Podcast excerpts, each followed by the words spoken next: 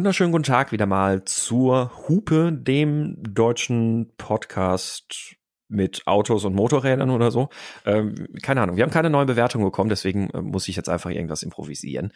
Ähm, ja, ich bin der Sebastian und wie üblich sitzt mir fiktiv in meinem Gedanken gegenüber am anderen Ende der Internetleitung der Clemens. Guten Morgen, Clemens. Guten Morgen. Außerdem haben wir einen Kommentar bekommen. Wir sind nämlich der zu lange Podcast, weil wir letztes Mal und vorletztes Mal extrem lang geschwafelt haben. Oh, okay. Ah, ach, stimmt, ja, richtig. Das war ein Kommentar, den wir vom Olli, glaube ich, bekommen haben bei Facebook, ne? Ja, also es war, es war äh, etwas zu lang. Stimmt. Ja, ähm, ich, also ja, wir, wir können ja einfach mal so in die Runde fragen, was hört ihr gerne kurze oder, oder lange Podcasts? Denn tatsächlich unsere Statistiken sagen uns, dass die Podcasts tatsächlich zu 95 Prozent durchgehört werden, was ich sehr krass finde bei der Länge. Ähm, also danke an die Leute, die sich das tatsächlich so lange anhören. Ähm, aber ihr könnt uns ja mal irgendwo Kommentare oder sonst irgendwie ein Rauchzeichen oder sowas geben, ob ihr lange oder kurze Podcasts präferiert. Genau, was ist die optimale Länge? Und das hängt ja auch davon ab, wie lange sind eure Pendeldistanzen. Also wir haben jetzt morgens Richtig. zur Arbeit 30 Minuten und abends wieder, abends wieder zurück 30 Minuten. Und da würde dieser Podcast reinpassen an einem Tag. Das wäre ja perfekt. Und mhm. äh, ich glaube, dass es bei über einer Stunde dann so, das, das ist dann so, das wird unangenehm zu pendeln und da bricht wahrscheinlich äh, die Kurve stark nach unten ab. Also ge ja, gerne, sein, gerne ja. Feedback dazu geben, wie es halt ist, weil ich höre solche Sachen am liebsten im Auto. Mhm, Dito, ja. Mhm. Ja, ansonsten, äh, wir, haben, wir haben uns heute mal dem Thema Reifen versprochen. Wir möchten heute mal über, äh, also in unserem Hauptthema möchten wir heute mal ein bisschen rund um das schwarze Etwas zwischen Fahrzeug und Asphalt sprechen. Ähm, bevor wir aber dann auf unser Hauptthema eingehen, geht wie üblich natürlich immer erstmal die Frage, lieber Clemens, was hat dich denn zuletzt bewegt? Ich bin jetzt endlich mal wieder mein eigenes Motorrad gefahren. Oh, das, oh, hurra! Äh, das, ja, es war, es war nicht wegen Winter, es war wegen, ja, wegen Werkstatt. Also die Bremsscheibe war kaputt und äh, Batterie war wieder kaputt, äh, dann war die Bremsscheibe nochmal kaputt und äh, dann, dann, dann hatte ich auch keine Zeit mehr und irgendwann hatte ich auch irgendwie keinen Nerv mehr. Ähm, da war nur begrenzt äh, KTM dran schuld, wobei äh, schon auch doch, weil zum Beispiel diese Firma Galfa, die Bremsscheiben herstellt, vor der möchte ich einfach nur warnen. Wenn die Bremsscheibe funktioniert, ist es okay, aber die Fehlerrate, die die da produzieren, also wie häufig Sachen nicht funktionieren, das ist einfach, da wird man nicht glücklich damit. Und dann lieber die paar Euro mehr für Brembos ausgeben oder die üblichen Kandidaten. Und mhm. ich habe jetzt eine Bremsscheibe, die hat echt solche Schäden hat noch niemand, dem ich das gezeigt gesehen. Es sieht aus, als wäre, äh, als hätte die Mikrorisse gehabt und die hätte jemand geschweißt. Und, oh. und dann äh, habe ich es beim Einbremsen gemerkt und da ist, es, ist die Härte von dem Material unterschiedlich. Und das heißt, du hast tatsächlich so eine kleine Erhebung wie so eine kleine Schweißnaht und die kam schon beim Einbremsen. Du kannst dir vorstellen, wie das äh, dann, dann, äh, dann gekracht hat. Also, mhm. Und dann und gerade beim Einbremsen. Eine komplett neue Bremsscheibe. Nein, die war, die war, also die, die war, ja, irgendwann war sie neu, dann hat sie angefangen zu rubbeln, dann habe ich ausprobiert ah. diesen Abschleifdienst, also Parallelschleifen. Also okay, also es war noch die Scheibe. Mhm. Du musst bei einer, bei einer Motorradbremsscheibe, die kannst du nicht abdrehen, sondern die musst du parallel schleifen. Das ist so ein bisschen so, wenn du eine Motorradbremsscheibe neu hast, wird die auch parallel geschliffen und das ist ein bisschen so wie, wie, wie die Scheibe neu machen. Es wird so ein Zehntel oder so wird abgenommen und, äh, und dann, dann ist die, ähm, die Oberfläche, die das Rubbeln erzeugt, das ist, äh, das, das ist häufig so ein oberflächenchemisches Problem. Wenn sich da zum Beispiel Zementit bildet, dann bildet sich das an derselben Stelle immer wieder neu. Und das kann man damit lösen. Aber diese Bremsscheibe, und das wusste ich nicht, und der Abschleifer wusste es auch nicht, hatte ein ganz anderes Problem, nämlich hatte das Problem Material. Und das hat sich dann halt rausgestellt, als ich sie eingebremst habe. Und ähm, das äh, ging gar nicht. Und bei Galfa habe ich dann ein bisschen recherchiert. Die Fehlerrate ist leider relativ häufig. Aber ich schweife total ab. Das äh, Galfa ist scheiße, ist äh, wollte ich gar nicht sagen, sondern ich wollte super. sagen, ich habe mich nach langer Zeit dann auf mein Motorrad gesetzt, um Schuhe zu testen, Motorradstiefel. Ah. Und dann habe ich mich auf mein Motorrad gesetzt und bin gefahren, bin losgefahren. Oh, ist das laut. Huh, so hoch. Und dann, dann habe ich die, die, das erste Auto überholt, so, oh, ist das schnell? Oder habe ich gemerkt, wie, wie ich bin einfach schon lange nicht mehr gefahren und habe gedacht, so, so geht's halt den Leuten jetzt wahrscheinlich, die, die, die, die jetzt so nach dem Winter das erste Mal fahren. Mhm. So, oh, mhm. oh, ist das geil. Und dann, dann habe ich auch äh, am Karfreitag sind ja alle unterwegs, dann, dann habe ich auch tatsächlich äh, mit Freude gegrüßt. Also es wird, das wird mir irgendwie, also wenn, wenn ich jetzt fünf, sechs, sieben, acht Stunden fahre, dann wird mir wird es irgendwann echt total lästig. Ich glaube, die meisten Leute, die gerne grüßen, die fahren halt dann so drei Stunden oder so, aber irgendwann nervt's einfach. Ich grüße auch gerne, auch wenn ich den ganzen Tag drauf sitze. Ja, vielleicht bist du einfach ein netterer Mensch als ich. Das äh, vermute ich ja sowieso schon äh, lang. Das ist auch nicht schwierig zu vermuten, weil ich bin ich nicht so Zweifel, nett. ich auch nicht. Doch. Ähm, auf jeden Fall, da hatte ich unglaublich viel Freude auf meinem kleinen Motorrad und äh, habe mich auch gefreut über die ganzen anderen Leute, die am Karfreitag dann ausgerückt sind mit Motorrädern. Dann die, die, die, die gesamte Population von BMW 1er M Coupé aus der Gegend Kalf ist ausgerückt irgendwie als Gruppe. Keine Ahnung, ob die sich kennen oder ob das zufällig war. äh, dann, dann Cabrios, die Furz-Cabrios wie Cascada, aber auch so, so, äh, so schnellere Cabrios und äh, Honda S2000 und Caterhams mhm. und äh, alles, alles raus und dazwischen die, die Wohnmobile, die, die auch gut gelaunt waren und äh, sich gewundert haben, warum sie alle überholen. Und warum sie alle hupen und warum sie sie alle hassen. Und nein, nein, das war so gute Laune, dass man gedacht hat, ach, der Wohnmobilist, der will sich jetzt halt an den Bach stellen. Das kann ich ja nachvollziehen. Und ja. Das, äh, also am Wohnmobil kommt er mal mit dem Motorrad ganz gut vorbei.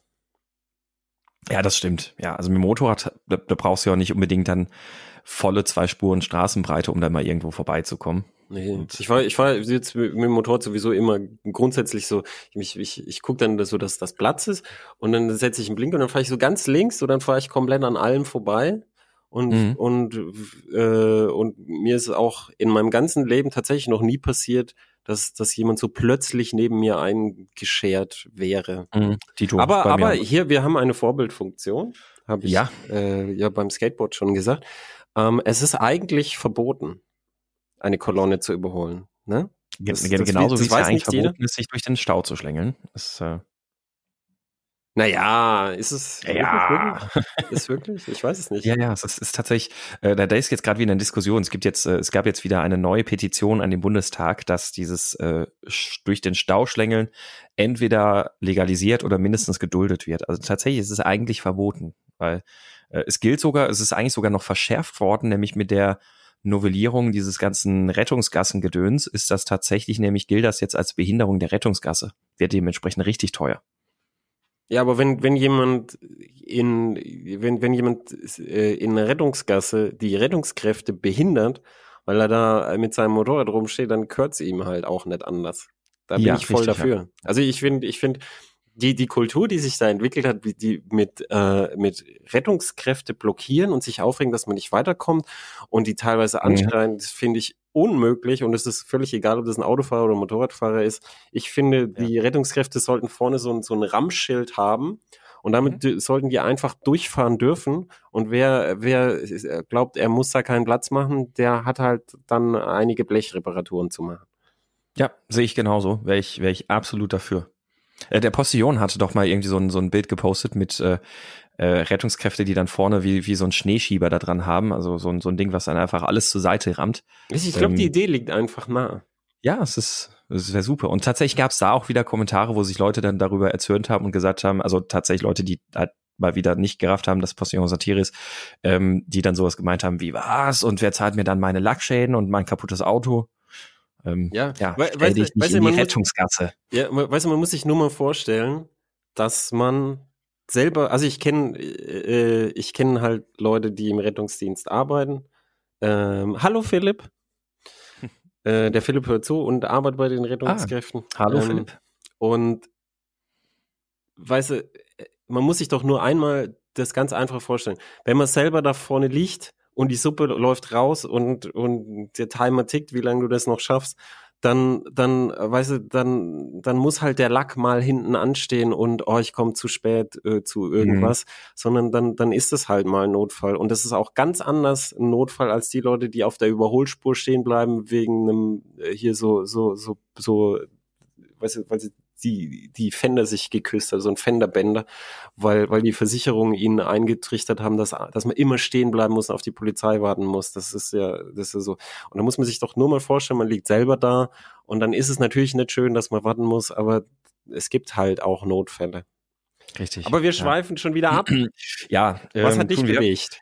Äh, wa- Was hat mich bewegt? Ähm, also, mh, eigentlich haben mich zwei Sachen bewegt, über die ich erzählen möchte. Ich möchte noch ein ganz, ganz kurzes, schnelles Update geben zu dem Tesla. Den bin ich nämlich jetzt diese Woche mal wieder gefahren. Und ähm, ja, da hat sich ein bisschen was getan. Es gab nämlich tatsächlich ein Software-Update. Aha. Ah. Ähm, um es kurz zu machen, der, der, äh, also ja, der äh, Autopilot in Anführungszeichen ähm, ist immer noch scheiße, aber er kann jetzt auch Autobahnabfahrten selbstständig nehmen und äh, kann selbstständig auch Spurwechsel initiieren, wenn er es feststellt, das Auto, auf das du jetzt auffährst, ist langsamer als du.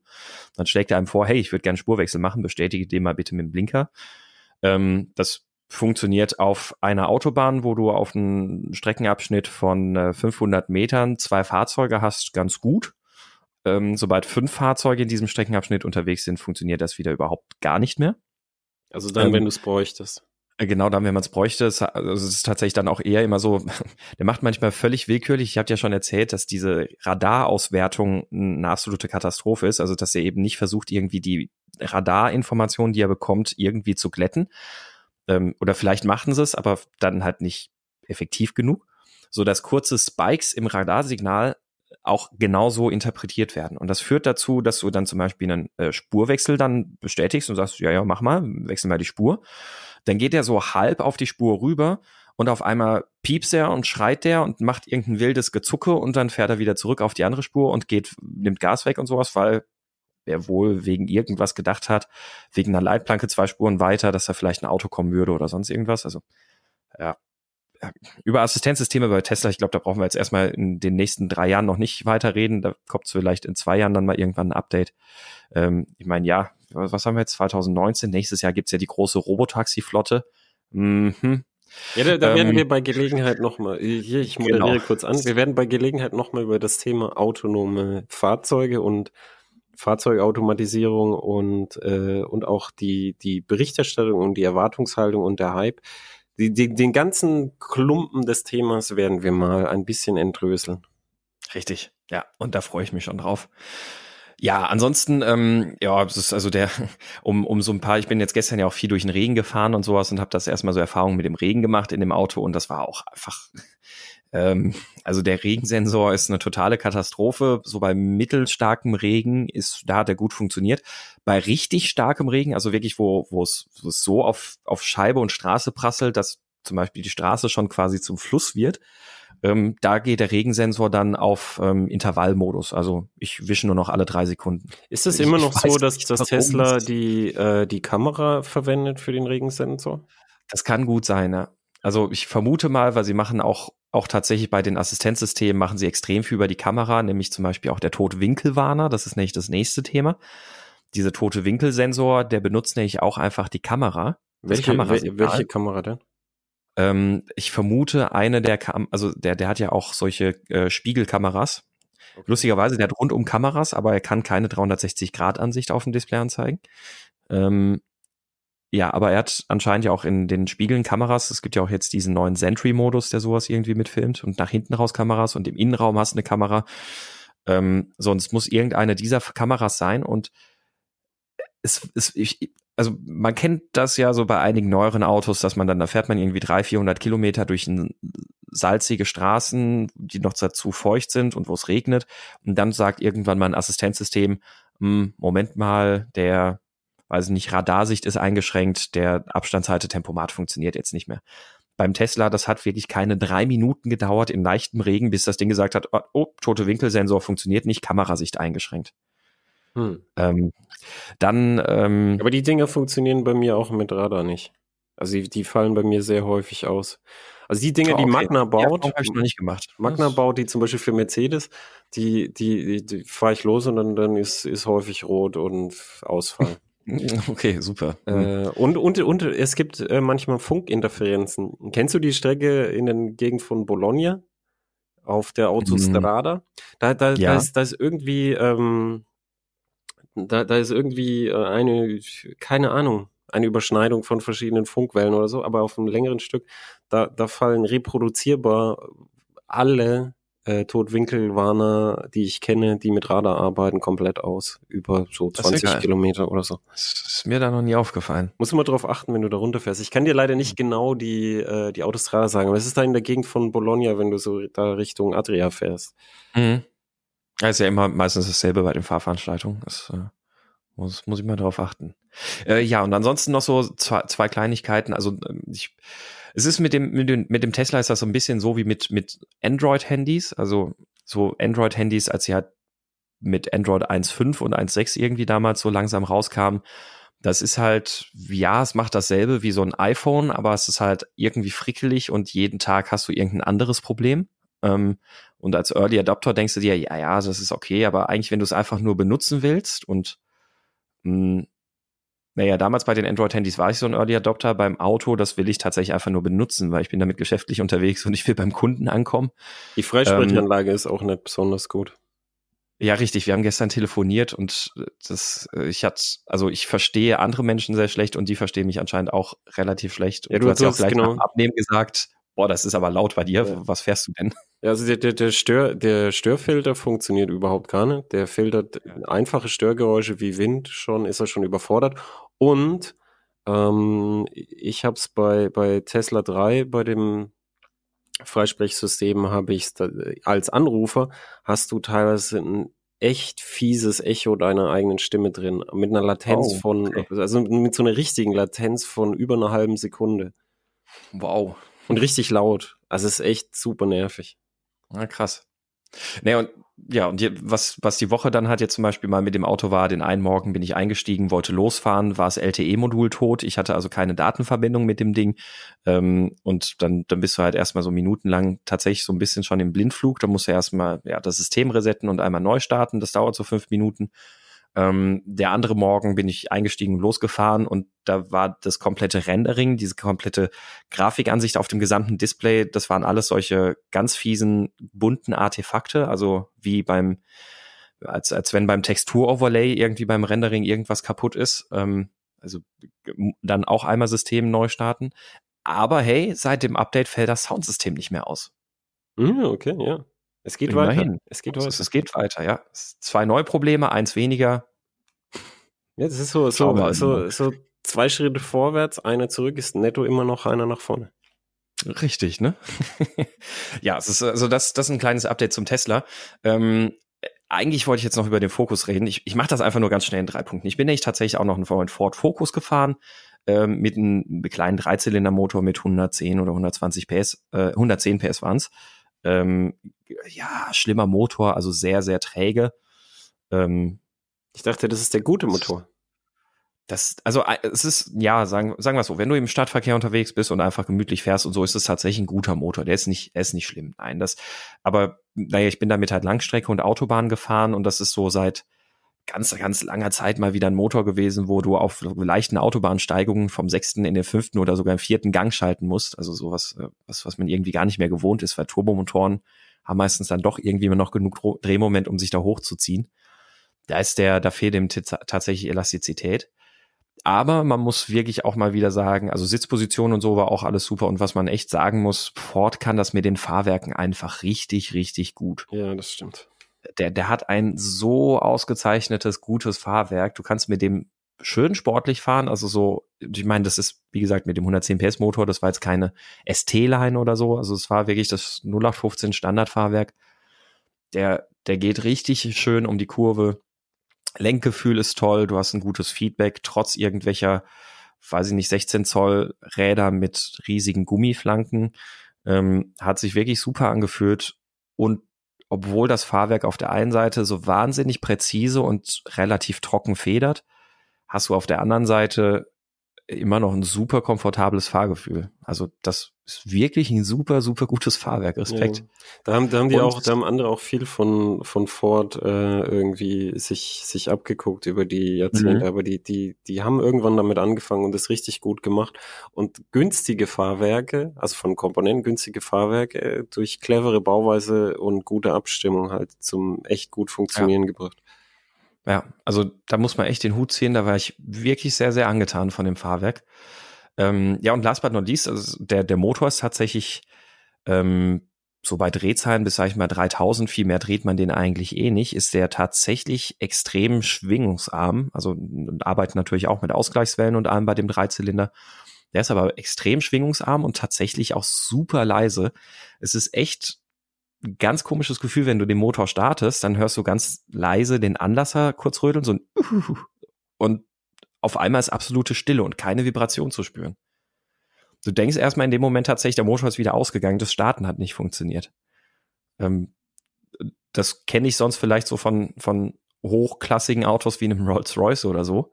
Äh, aber in, in so der kleinen Kasse, so in der Kompaktklasse habe ich das noch nie erlebt, dass ein Auto tatsächlich so ruhig und leise und schwingungsfrei, vibrationsarm ist, wenn du einmal kurz den Motor gestartet hast. Und tatsächlich dann auch während der Fahrt, auch auf der Autobahn hörst du von dem Motor so bei Tempo 120 so gut wie gar nichts. Also du musst schon dir bewusst machen, aha, da läuft ein Motor, dass du den wahrnimmst. Und die Lautstärke, die durch den Motor so extrem niedrig ist, plus die wahnsinnig niedrigen Windgeräusche sorgen dafür, dass dieses Verbrennerauto sehr viel leiser ist als der Tesla um Längen leiser. Hm. Also es ist äh, tatsächlich ein bisschen das Rei angenehmere Reiseauto als der Tesla. Das äh, waren meine Erfahrungen mit dem Ford Focus diese Woche, letzte Woche. Ein Paradoxon.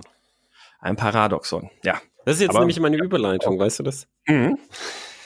Genau, ich, äh, ich überlasse dir den Ball, um diese Überleitung ja. fortzuführen. Ähm, wir wollen heute über Reifen sprechen. Und das Paradoxon des Reifentests ist, ich habe ja schon schon viele äh, abwertende und äh, lästerhafte Dinge über den Reifentest geschrieben.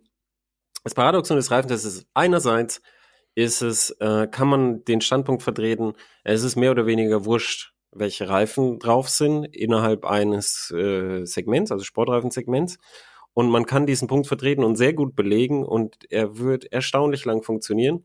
Und andererseits gibt es aber Kombinationen von Reifen und Fahrzeugen, die überhaupt nicht gut funktionieren, wo du, wo du ein extremes, äh, eine extreme Disharmonie hast, wo es überhaupt nicht funktioniert. Und das, mhm. äh, das, das ist ganz schwer unter einen Hut zu bringen, weil wenn man auf einer Reifenpräsentation ist und wir sprechen heute über Motorrad- und Autoreifen, mhm. dann, dann ist es so, du bist in einem Fahrzeug, in dem du noch nie gefahren bist, auf einer Rennstrecke, auf der du noch nie gefahren bist. Ähm, und dann der Reifen, den bist du auch noch nie gefahren. Und dann fährst du da zehn Minuten Vollgas und versuchst dich da irgendwie zu orientieren. Und nach zehn Minuten bist du komplett so, oh, Nordschleife, das ist ja so. Dann, dann kommt der Typ und fragt, und wie ist der Reifen?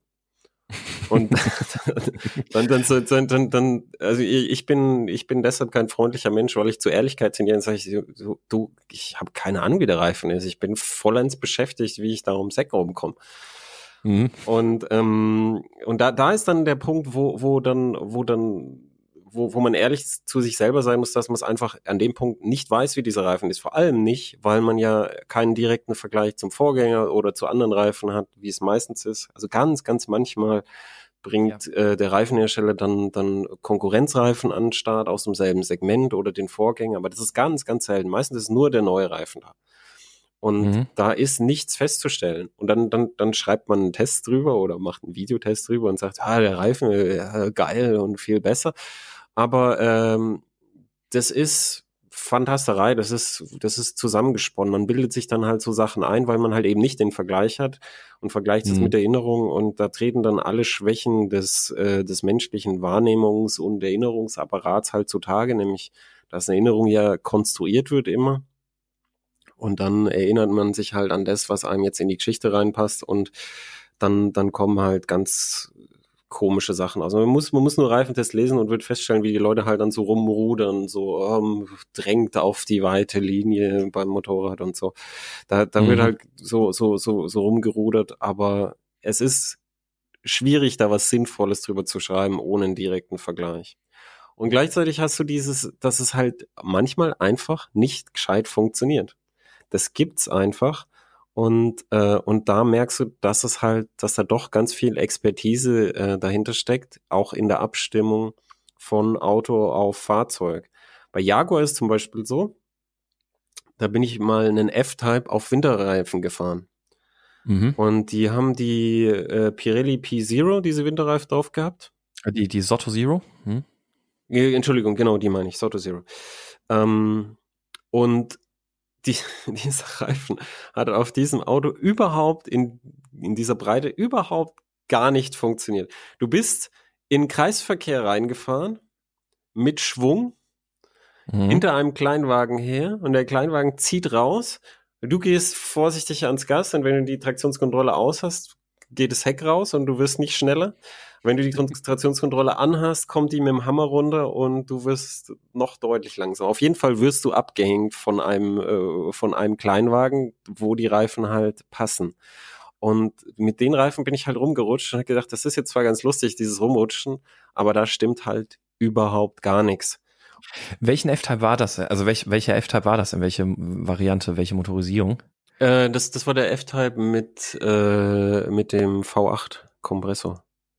Ah ja, okay, das, das ist interessant. Aber ich bin tatsächlich auch, ähm, ja, wobei, lass mich mal kurz überlegen. Ähm, ich bin, ich bin nämlich auch einmal F-Type mit Sotto Zero gefahren. Ah, nee, Moment. Das war allerdings der Sechszylinder. Ja, den Achtzylinder hatte ich mit Sommerreifen. Das war der Sechszylinder und tatsächlich, da hat das sehr gut funktioniert. Echt? Okay. Ja, das ist, äh, ich war, ich war mit dem tatsächlich sehr zufrieden und dachte so, oh ja, das ist aber ein cooler Winterreifen. Mit dem kannst du immer noch ordentlich angasen. Ähm, Siehst du, vielleicht haben die das, vielleicht, vielleicht ist es, äh, also erstmal, der, der 18 hat doch auch einen Kompressor drin. Genau, richtig, ja. Die haben beide einen Kompressor, ja. Ja, also vielleicht, es kann natürlich sein, dass, dass die vielleicht auch durch die, die extrem, also die, die haben ja fast 150 Kilo Gewichtsunterschied, die beiden Motorisierungen. Ja. Und es war wirklich, ähm. das, das Problem war wirklich die Hinterachse immer. Du bist nicht aus dem Eck rausgekommen. Du hast die hinten mhm. keinen, nicht genug Anpressdruck für diese Reifenbreite drauf gekriegt. Krass, ja. Also vielleicht, vielleicht, vielleicht haben die einfach die Erprobungsfahrten gemacht mit dem Sechszylinder und dann mhm. gesagt, so, das, das ist der, der, und dann mit dem 18 auch mal kurz ausgedacht und gesagt, ah ja, das passt schon im Winter, sollen die Leute halt eh nicht fahren. Mhm.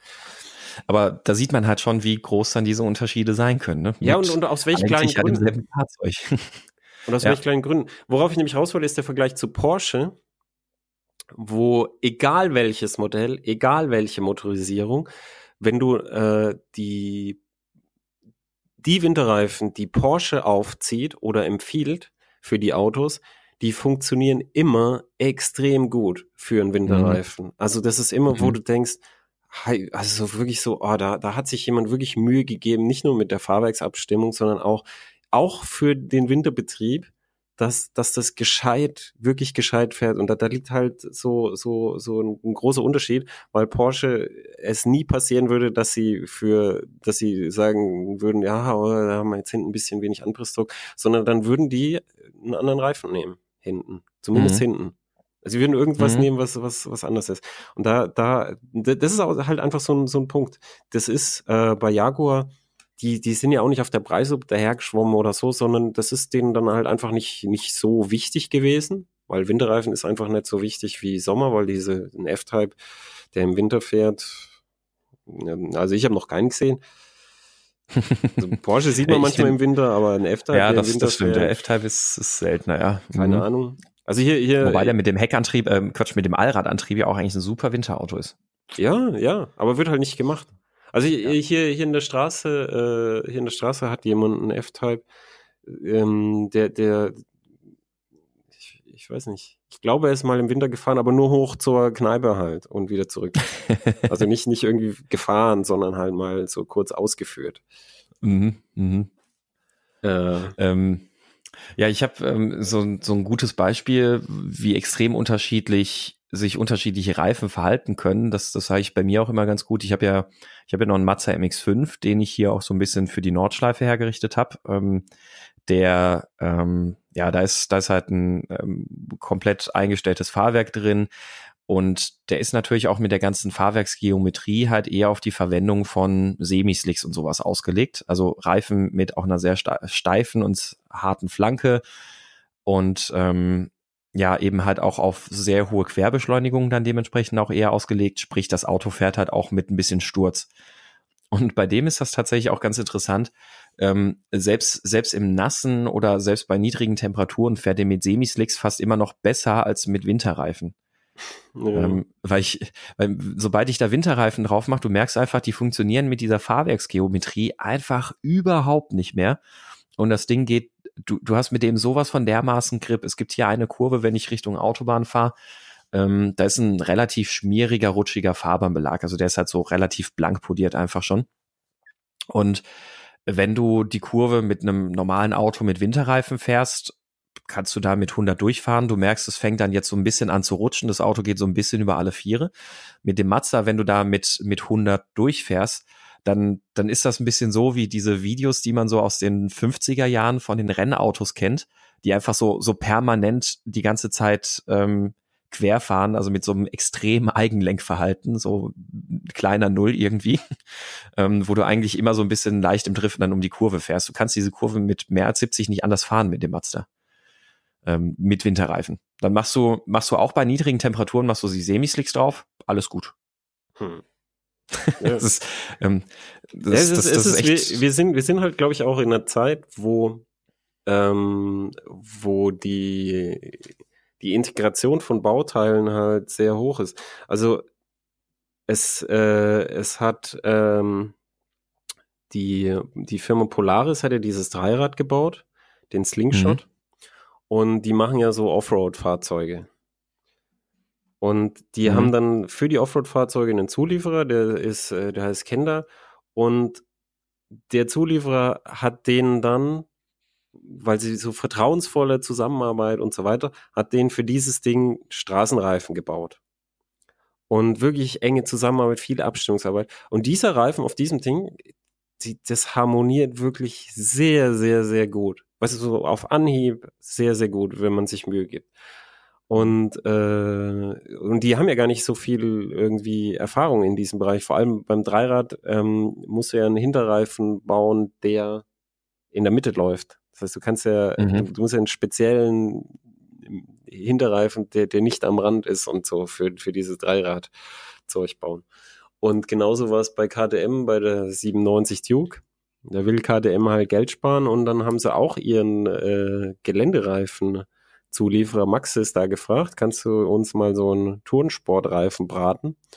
Und dann haben die auch in, in, in enger Zusammenarbeit mit denen haben die dann auch einen Reifen gebaut, der echt erstaunlich gut harmoniert auf dem Motorrad und wir hatten dann so eine kleine Rennstrecke, wo wir gefahren sind, wo der natürlich nicht den Grip von einem Supersportreifen hat, aber ganz wichtig auch nicht irgendwie äh, gefährlich wird, weil häufig hast du mhm. bei Reifen mit hohem Silika-Anteil, dass wenn du die auf der Rennstrecke fährst, dass du dann irgendwann den Temperaturbereich überschreitest und dann und dann kommst du kommst du in den Bereich, wo der Grip schlagartig abfällt und der mhm. zum Schmieren anfängt. Und äh, das, das ist halt so eine, so eine Gefahr, die gibt's bei solchen Reifen und bei dem sehr halt gefahren und das hat gut funktioniert. Und dann hat, hat der Tobi äh, ist, ist, äh, ist noch ein bisschen länger gefahren und hat, hat Bilder gemacht. Und Tobi fährt sehr schnell. Ich daneben gestanden habe ich gesagt, so jetzt, jetzt äh, habe ich gesagt, ja, okay, der Tobi, immer bis was passiert. Immer bis was passiert. ich gesagt, so, jetzt, jetzt, jetzt gleich, gleich, gleich ist der Reifen zu heiß. Und dann habe ich Runde um Runde um Runde um Runde und gar nichts. Nix. Ich war daneben gestanden und gesagt, jetzt gleich, okay. aber jetzt gleich, aber jetzt gleich.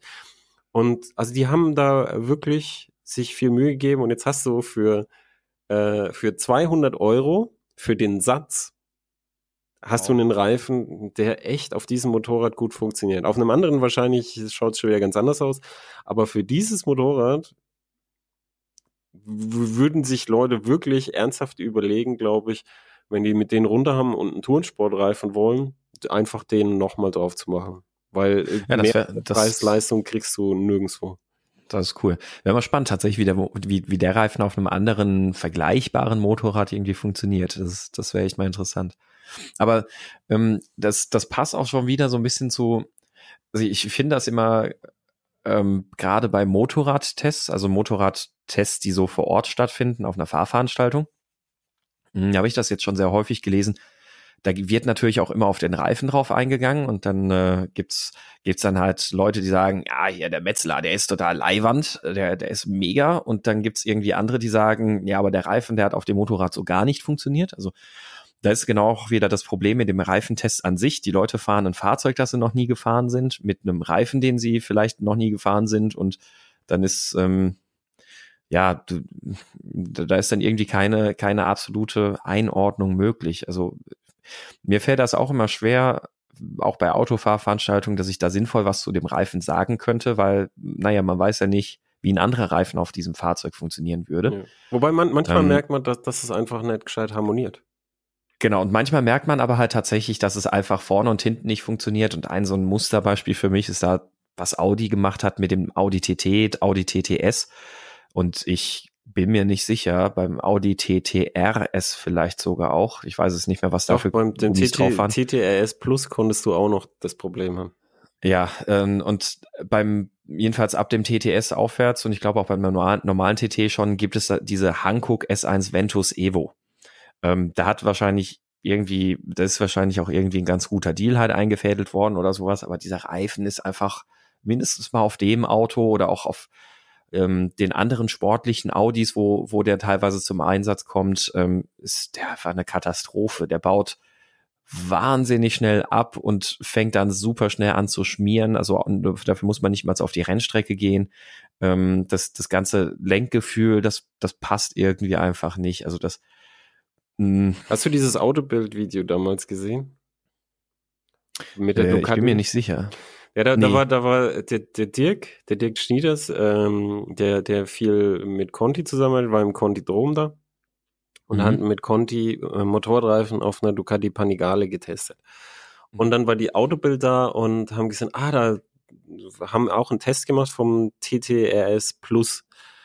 Und dann haben die den halt gesehen und gesagt, ah, jetzt können wir noch coolen Videobeitrag machen, Motorrad gegen Auto, diese weitestgehend sinnfreien Beiträge da. Mhm. Und ähm, also für die, die es nicht wissen, ein Auto hat höhere Kurvengeschwindigkeiten, also rein äh, systematisch ja. als ein als ein Motorrad. Das heißt, ist ja auch das heißt vier bis, also vier Auflagefläche. Ja, also das heißt zum zum Beispiel beim beim Motorrad ähm, musst du das halt auf der Beschleunigung rausholen, die Rundenzeiten gegen das Auto, wenn du jetzt gegen Auto auf der Rennstrecke fahren würdest. Auf jeden Fall haben die halt diesen Test gemacht und dann, dann, dann, dann sieht halt der Autobildredakteur, wie in der Kurve schon die Ducati ihm wegfährt, während er so, so, so, so nach außen driftet über, über beide Achsen und hat halt dann gesagt, so, jetzt wenn er in der Kurve schon weg ist, nach der Kurve ist das Motorrad natürlich weg. Wenn mit dem schweren mhm. Audi TTRS, da, da kannst du natürlich nicht mit der Beschleunigung von einem Motorrad mithalten und schon gar nicht von einem Supersportmotorrad.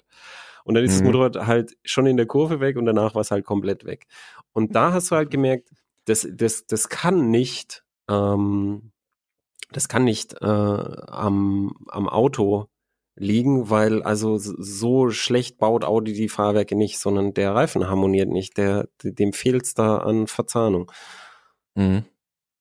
Wobei man muss dazu sagen, der alte TT, also wenn du ja sagst Plus, ähm, dann, dann war es ja noch der alte TT. Ja, das war der, der ist natürlich auch schon hart untersteuernder Bock. Ähm, ja, der ist, das, das ist, was das angeht, ja tatsächlich schon ab Werk, auch ja, vom Fahrwerk her nicht so gut. Ja, aber es, ja, ist eine, es ist eine Scheißkarre, aber es, also sie, sie, die, sie könnte schon schneller ums Eck kommen ja, als auf den Ventus.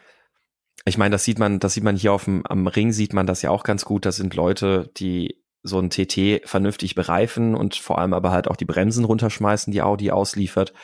Ähm, und dann hast du da schon Autos, die gut funktionieren. Also ja, kein Zweifel. Wenn du die Bremsen und Reifen über, überarbeitest, dann, dann hast du da echt brauchbar gut funktionierende Autos. Ja. Da kann man wirklich nichts sagen. Und ja. Ich möchte auch für einen technischen Punkt eingehen, wenn es okay für dich ist. Oh, okay. Mhm. Ja, klar. Und zwar das, das Hauptsächliche, wo, wo man den Unterschied merkt, finde ich, ist, ähm, also wo du die großen Unterschiede merkst, ist, wenn die Verzahnung nicht mehr richtig funktioniert.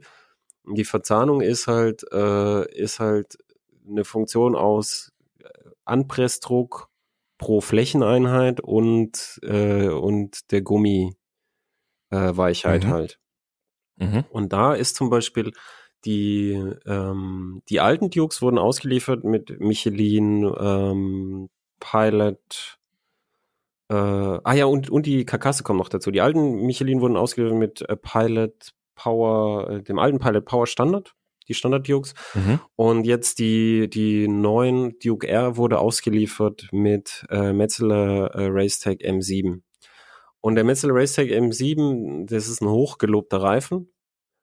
Aber auf diesem Motorrad hat er bei mir und bei anderen, die sich bei mir gemeldet haben, überhaupt nicht gescheit funktioniert. Und zwar ist er ganz früh gerutscht. Und zwar hast du schon über die Karkasse, also ich und die anderen auch, nicht genug Anpressdruck drauf gekriegt, dass sich die Karkasse in den gescheiten Latsch verformt. Mhm. Und, Mhm. und dann hat die Auflagefläche von der Karkasse schon nicht gestimmt und beim Gummi wahrscheinlich Mhm. auch nicht. Und das Problem haben Leute gehabt, die, die, die so zwischen, sagen wir mal, 60 und maximal 70 Kilo gewogen haben. Mhm. Also so, so Mhm. ich, ich habe damals 65 Kilo gewogen und die, äh, äh, die, die Fahrerin, die sich dann gemeldet hat, 60 Kilo gewogen und da, da war es echt so, wo du gemerkt hast, dieser Reifen wird sicherlich funktionieren, wenn du auch nur jetzt, was weiß ich, so 10, 20 Kilo mehr, wie sie der typische Ja. Motorradfahrer draufbringt, wirst du das Problem nicht mehr haben. Da ist es schon, Also schon weg. genau mein Reifen. Ja, genau. Also für dich hätte der schon funktioniert auf diesem Motorrad. Und ähm, die, die KTM-Testfahrerjungs, die, die sind auch wieder normale Motorradfahrer, das sind Österreicher, das heißt, die sind, die sind nicht klein gewachsen, erstens. Und zweitens äh, sind die gut genährt mit Knödeln. Und da, da, da, die, die können das gar nicht feststellen. Und wenn du dann aufsteigst und merkst, okay, das, das, ja, das, die Karkasse schon funktioniert nicht. Das ist auch kein Fehler vom Reifen, sondern merkst du einfach, du, du hast den, den Gewichtsbereich verlassen, in dem das äh, gut funktioniert. Mhm. Und zwar sehr eindeutig verlassen. Mhm. Ja, da kommt wahrscheinlich dann halt zwei Faktoren einfach auch dazu. Ich meine, wenn der, wenn, wenn dieser Metzler Racetech, Racetech ist ja dann auch eher ein Reifen, der ja dann auch für sportliche Motorräder optimiert Hab ich ist. Racetech Und, gesagt? Naja, die Racetech hast du, glaube ich, gesagt, ne? Entschuldigung, ist der Mhm. Sporttag ist natürlich drauf. Äh, Sporttech oder vielleicht war es auch Sporttech. Ich weiß es ehrlich gesagt gerade nicht mehr. Ähm, ich wusste nur, es war nicht Roadtech. Ähm, es, also kann natürlich sein, wenn, wenn die den auf sportliche Motorräder optimiert haben, man muss sich ja auch mal vor Augen halten, so der, die meisten Motorräder liegen ja so im Bereich 180 Kilo plus. Ne? Also auch die, die, die sportlichen Dinger sind ja dann auch irgendwo so oft in dem Bereich Ja. unterwegs. Und dann sind die- die, die- KTM halt extrem leicht und dann noch ein leichter Fahrer. Dann ist das wahrscheinlich halt gerade so an der untersten Grenze. Genau. Und die meisten Motorräder sind, sind auch nicht 180 plus, sondern die meisten Motorräder wiegen über ja, eher 200, 200. Ja. Kilo. Also ja, vollgetankt über eben, ne? 200 Kilo. Auch die, Mhm. auch die, die, die Supersportler. Das typische Mhm. Supersportlergewicht liegt bei um die 200 Kilo jetzt gerade. Mhm. Und da, da ist zum Beispiel, ist auch interessant bei, ähm, bei Michelin Power RS, die haben so ein, das ist ein, ein Sportreifen. Die haben für die, äh, für die typischen schweren Motorräder, auf denen das, äh, ich nenne sie jetzt schwere Motorräder, um die 200 Kilo, BMW S1000R und so, da haben die an der Seite einen, äh, einen, einen Karkassumschlag, da wird die einmal so umgeschlagen, die Karkasse, damit du an der Seite, um in Schräglage rauszubeschleunigen, auf, auf den Motorrädern, die, die, die so, so um die 200 Kilo Gewicht haben, dann nochmal, sagen wir mal, locker 90 Kilo Fahrer, also Fahrer mit Kleidung, eher Mhm. 100. Und dann viel Leistung, wo du in Schräglage rausbeschleunigst, haben die so einen Karkassumschlag. Und dann bei den, den gibt's für ganz viele Größen. Und in der Größe von der Duke zum Beispiel schon bei 160 und bei den schmaleren sowieso bei 150 dann und so, äh, fällt dieser Karkassumschlag schon, schon weg, weil der würde dort nicht mehr funktionieren. Mhm. Hm. Ja, interessant, ja.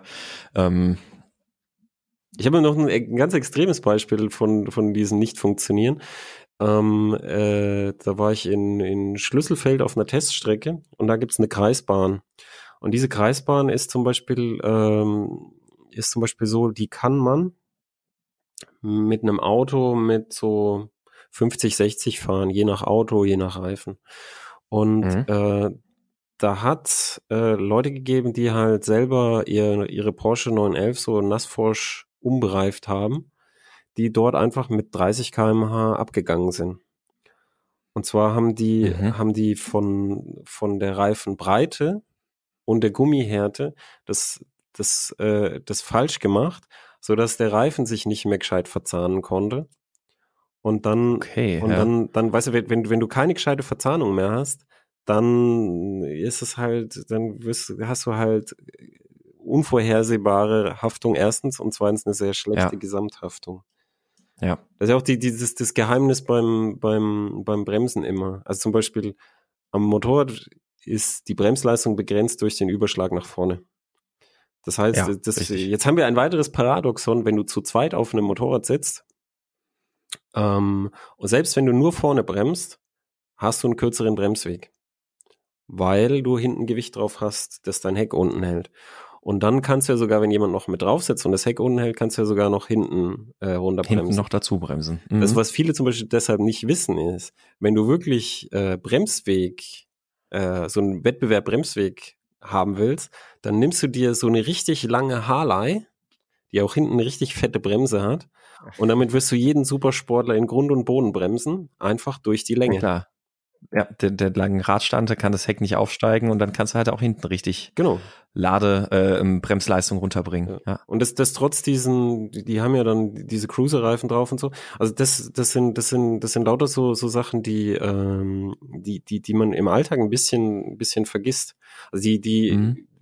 die Verzahnung zum Beispiel von dem, von dem Reifen, wenn hinten jemand mit drauf sitzt und du nur vorne bremst, dann, dann, dann wird er halt, wenn der Reifen funktioniert, dann, dann wird er halt einfach fester angedrückt und solange die Verzahnung funktioniert, kannst du dann auch mehr Bremsleistung übertragen.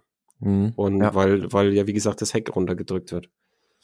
Ich habe den Unterschied sehr krass gemerkt. Also ich fahre ja meine Honda CBF 600, die, die hat ja auch schon einen etwas längeren Radstand, einfach weil es halt ja auch eher so ein äh, Sporttourer ist. Und ähm, als ich dann Ja, es äh, ist ein Allrounder, würde ich sagen. Allrounder, ja. Ja, wahrscheinlich schon eher, ja. Ähm, aber sie hat, sie hat zumindest schon auch ja eher einen längeren Radstand und als ich jetzt kürzlich verschiedene Motorräder Probe gefahren bin, äh, um für mich meine Kaufentscheidung zu treffen, bin ich auch die MT09 gefahren und äh, war tatsächlich dann erst, also ich, ich bremse halt eigentlich, wenn ich, wenn ich sportlich unterwegs bin, dann bremse ich eigentlich immer so ein bisschen mit beiden ähm, Bremsen ähm, weil das gerade auch bei der Honda den Bremsweg schon massiv auch beeinflussen kann. Und äh, ich habe mich dann auf die MT-09 gesetzt und habe da natürlich dann ähnlich gebremst und das hat halt erstmal dazu geführt, dass ich halt super schnell hinten ins ABS reingerannt bin, weil das Hinterrad einfach bei dem kurzen Radstand sofort nach oben geht. wenn Du weißt schon, dass bremst. jetzt alle Leute den Radstand von der CBF und der MT-09 Ja. vergleichen werden und dann merken werden, dass da gar nicht so viel Unterschied ist. Verdammt, warte, warte.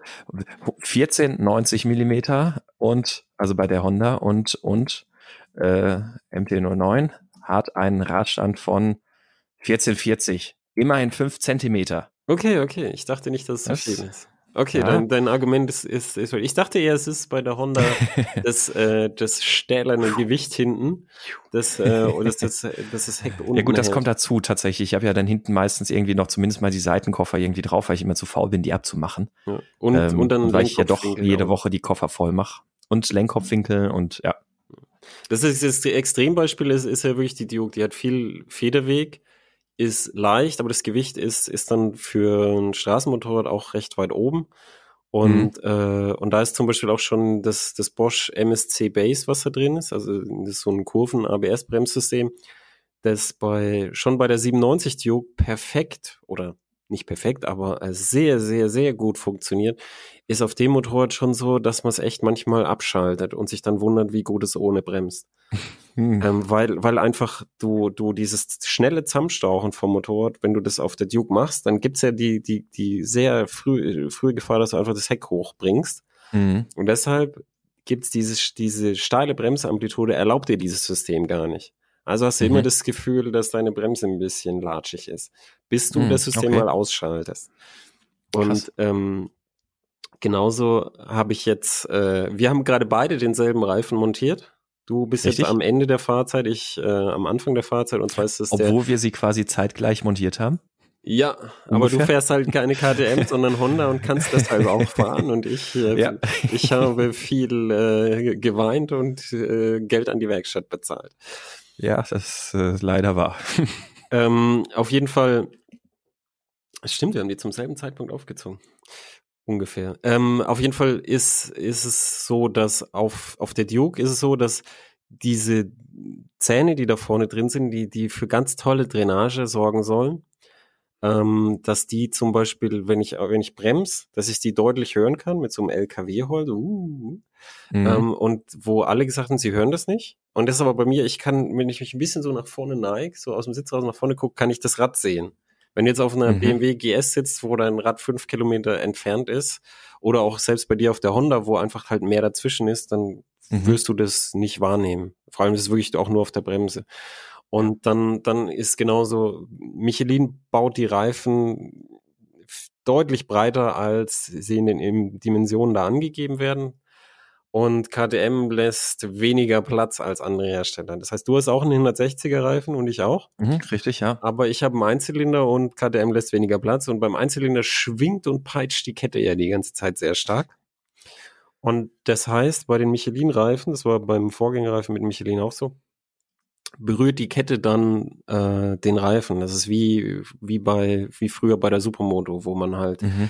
In, in eine Geländemotorradschwinge halt einen Straßenreifen eingebaut und der ist dann halt breit und dann kaut so die Kette so an der Seite immer so ein bisschen rein. Mhm. Das ist, das ist, viele Leute denken, das ist total schlimm, aber das, das ist weniger schlimm, als es ausschaut. Es ist aber auch nicht optimal. Und da merkst du halt auch bei, bei, bei dem Motorrad jetzt, also bei der Duke vor allem jetzt, durch die starke Bewegung, durch die vielen Federwege, also durch die hohen Federwege, taucht das Motorrad stark ein. Das heißt, die, mhm. die Geometrie verändert sich stark. Das heißt, ich, mhm. ich, es ist total super, auf der Duke auf der Bremse einzulenken. Also ich stauch's vorne zusammen, dann wird der Lenkaufweg total steil und hinten wird schön leicht und dann, und dann, dann, dann kannst du die super schön auf dem Vorderrad einlenken. Dazu hilft's aber, wenn der vordere Reifen da schön mitmacht. Und dieser Reifen macht da nicht so schön mit, weil wenn du wechselst von der Mitte, wo ganz diese Profilblöcke so schön nachgiebig sind, wechselst du dann auf den Rand, der normaler aufgebaut ist, ohne Kanäle drin und so, mit normalem Negativprofil. Und da merkst du einen deutlichen Unterschied. Und dann musst du schon wieder so mhm. nachkorrigieren und so. Und die, dieses, diese kleinen Nachkorrekturen, die, die gehen mir total auf den Senkel. Und die passen auch nicht zu der Art Motorradfahren, die halt auf der Duke am meisten Spaß macht. Und mhm. da, da merkst du auch, dass, dass, dass halt, dass du dich jetzt auch wieder mit diesem Motorrad halt eher am Rand dessen bewegst, äh, was Michelin da noch vorgesehen hat für den Reifen. Weil der, der ist mhm. toll bei Nässe, der ist toll bei Kälte, aber ähm, da merkst du, das ist, das ist schon nicht mehr was, wo, wo so richtig eben im Pflichtenheft steht, dass auf einem leichten Motorrad, das, das dann mit ganz zusammengestauchten Lenkkopfwinkel im Eck ankommt, auf der Bremse eingelenkt und so. Das, das ist nicht mehr so wichtig, glaube ich, gewesen im Test. Weil wie viel Dukes gibt's denn? Wie viele Motorräder gibt's überhaupt mit um die 160 äh, Kilo Gewicht? Wollte ich gerade sagen, das ist ja vor allem die Frage. Also die, die nicht gerade irgendwie nur im Gelände bewegt werden oder sonst was, also so kleine Enduros oder so. Gut, die wiegen noch weniger. Aber ja, Straßenmotorräder, die ein bisschen sportlich auch manchmal unterwegs sind, gibt es ja nichts in dem Gewichtsbereich. Ja, halt, es gibt eigentlich nur noch die, ja, es gibt die Einzylinder von KTM und dann gibt's so, so ein paar Spezialisten, also so, so Kleinhersteller, die dann ja. auch meistens Einzylinder haben.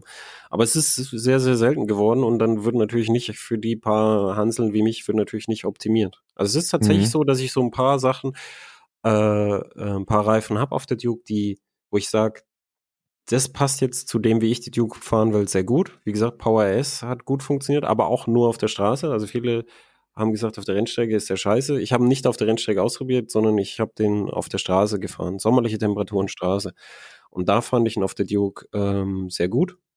Kriegt man dann auch brauchbar auf Temperatur oder muss man dann schon erstmal so ein bisschen Schlangenlinien warm, Reifen vorwärmen und dann halt ordentlich angasen und darf keine gerade im schattigen Wald dazwischen haben? Oder wie, wie ist das dann bei dem? Ja, du kriegst ihn schon auf Temperatur. Du, ich, ich finde auch, dass der Reifen sehr schön rückmeldet, wenn er so richtig Temperatur, weil dann fühlt er sich plötzlich so, so ganz geschmeidig an. Mhm. Also weißt du, wenn der Reifen gut durchgewärmt ist, dann, dann, die, dann, dann ist er ja in dem Bereich, auf den er optimiert ist. Und dann schmiegt sich die Karkasse da so schön rein. Und, äh, und der Large ist so, wie er berechnet wurde und vorgesehen wurde. Und dann fühlt er sich auf einmal so super geschmeidig an.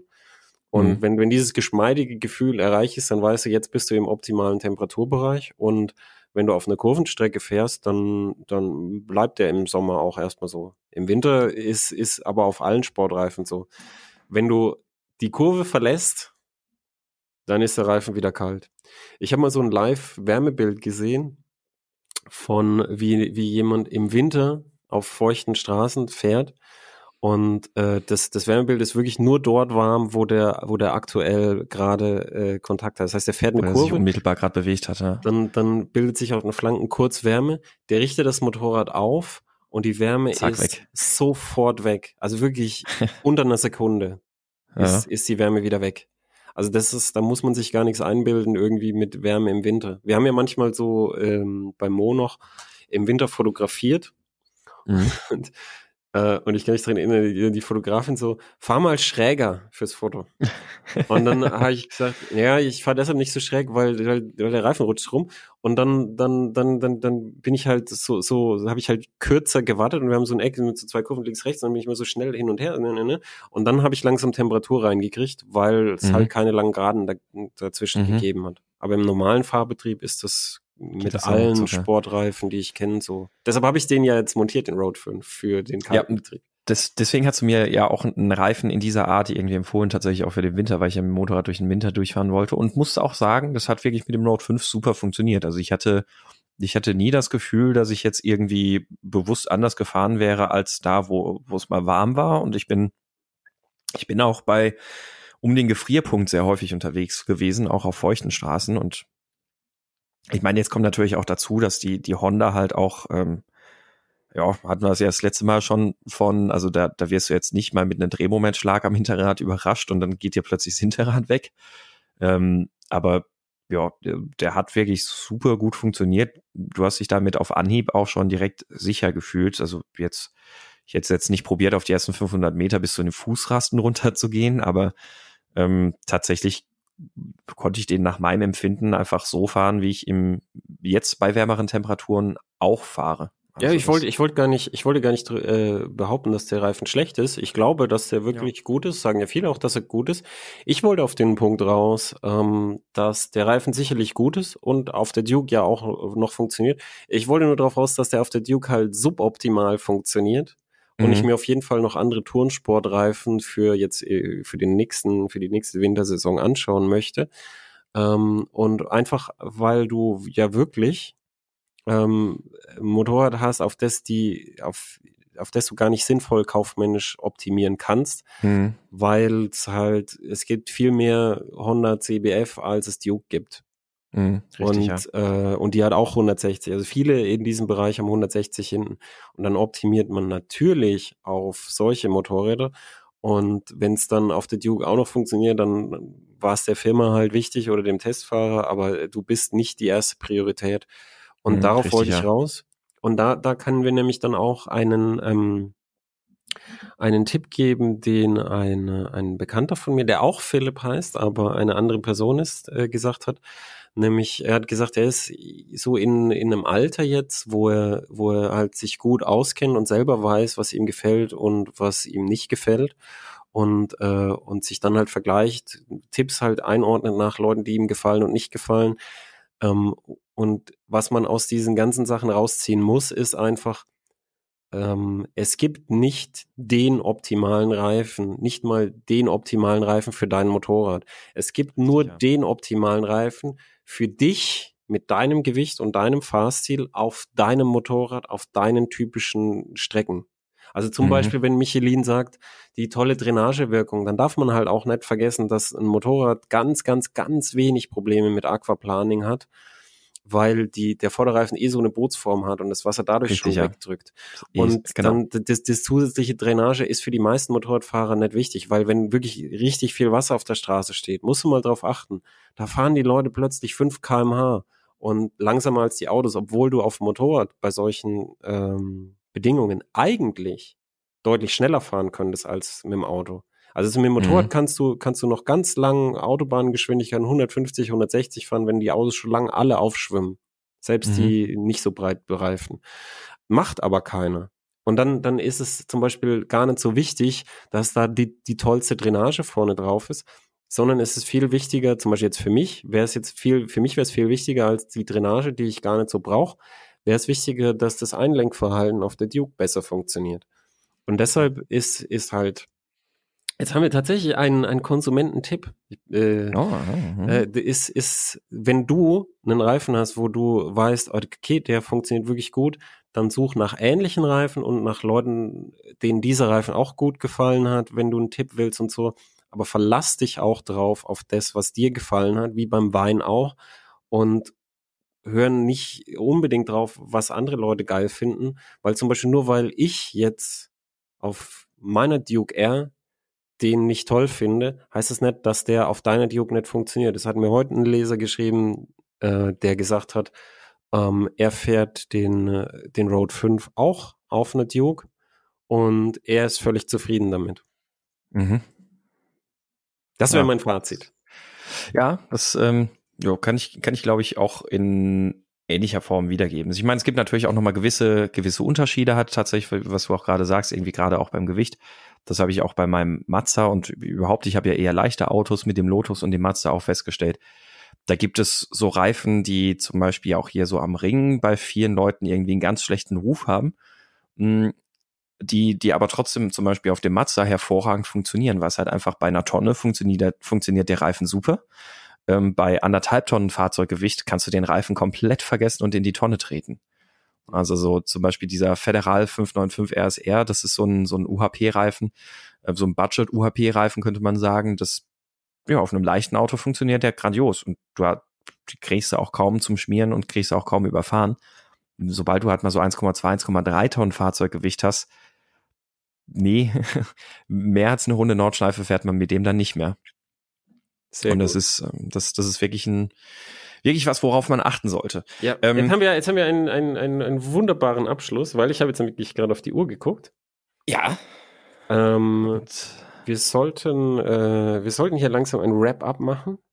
Ja. Das, das Wrap-up ist Trust Your Own Instincts und äh, vertraut euren eigenen Gefühlen und euren eigenen Wünschen und orientiert euch an Leuten, die ähnlich sind wie ihr, weil sonst ist der Tipp gar nichts wert. Und wenn ihr euch Erfahrungen aus Reifentests oder sowas holt, dann achtet einmal drauf, dass es irgendwie ein vergleichbares Fahrzeug ist. Ne? Also, dass es kein Test jetzt auf dem heckgetriebenen Sportwagen war, sondern wenn du einen Kompaktwagen fährst, dann halt eher auf dem Kompaktwagen. Und Vergleichstests, die können helfen. Für sich alleinstehende Einzeltests vom Reifen, die bringen einfach nix. Ja. Dann, äh, es war uns wie immer eine Freude, dass ihr zugehört habt. Ich hoffe, es mhm. hat jetzt reingepasst in die Pendeldistanz. Und wir sprechen entweder das nächste Mal oder in einem der nächsten Male über den Hype autonomer Fahrzeuge. Richtig. Sofern nicht noch ein anderes top aktuelles Thema kommt, das wir auf jeden Fall aufgreifen sollten, ähm, wird es wohl das Thema werden. Auf jeden Fall könnt ihr euch darauf freuen und es gilt wie immer natürlich, dass ihr, dass wir uns sehr freuen, wenn wir Kommentare irgendwie auf den üblichen Kanälen überall hinterlasst, weil dann kriegen wir auch ein bisschen was mit, so wie es euch gefällt und wie es euch taugt. Ähm, wie gesagt, auch natürlich gerne iTunes-Bewertungen und den üblichen Kram. Und dann sagen wir mal einfach äh, Tschüss, auf Wiederhören und bis zum nächsten Mal. Tschüss.